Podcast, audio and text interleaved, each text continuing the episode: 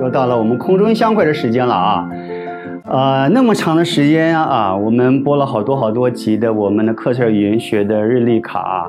其实日历卡是我们课程语言学的语录啊，来称为我们的日历卡，每一天与大家来相会，从字面上，从简单的对话里面来互相学习生命的意义是什么。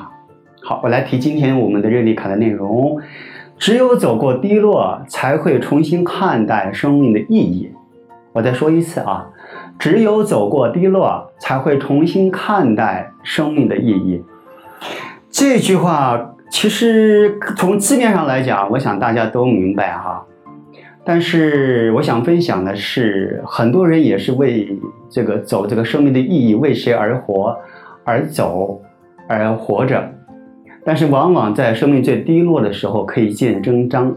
什么叫见真章呢？就是当你在最低落的时候，如果你有很多的怨言，在你最低落的时候，如果你有很多的埋怨，或者是愧疚，你找不到生命的意义。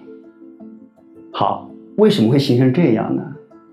因为这些人都是好人呀。这些人都是为家人而活，来，问题就出现刚才那句话：你为谁而活？当我们还没低落之前，如果您是为家人而活的时候，当你人在低落的时候，其实心是找不到那个生命的意义。什么叫生命的意义啊？各位，就是说你好像有无穷的潜力，可以再为您自己活上十年、二十年、三十年，没有退休可言。就是像孩子一样无限的力量跟激情，这个就叫生命意义。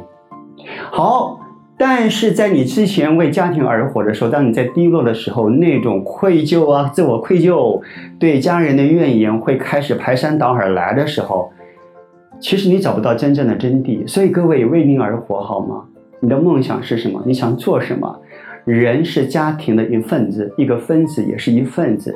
所以，当你为自己而活的时候，你自然而然、本能的也会照顾到家里的每一个人。相信这句话啊！我们是家族一份子，我们是家庭的一份子。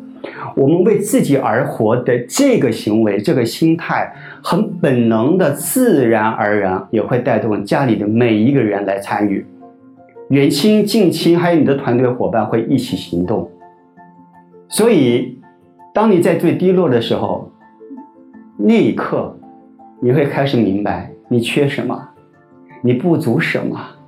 你接下来十年、二十年、三十年，您还可以继续为您做什么？您还包含了您内心里面的家人、你的家族、你的团队伙伴。我们思考思考吧。拜拜，再见。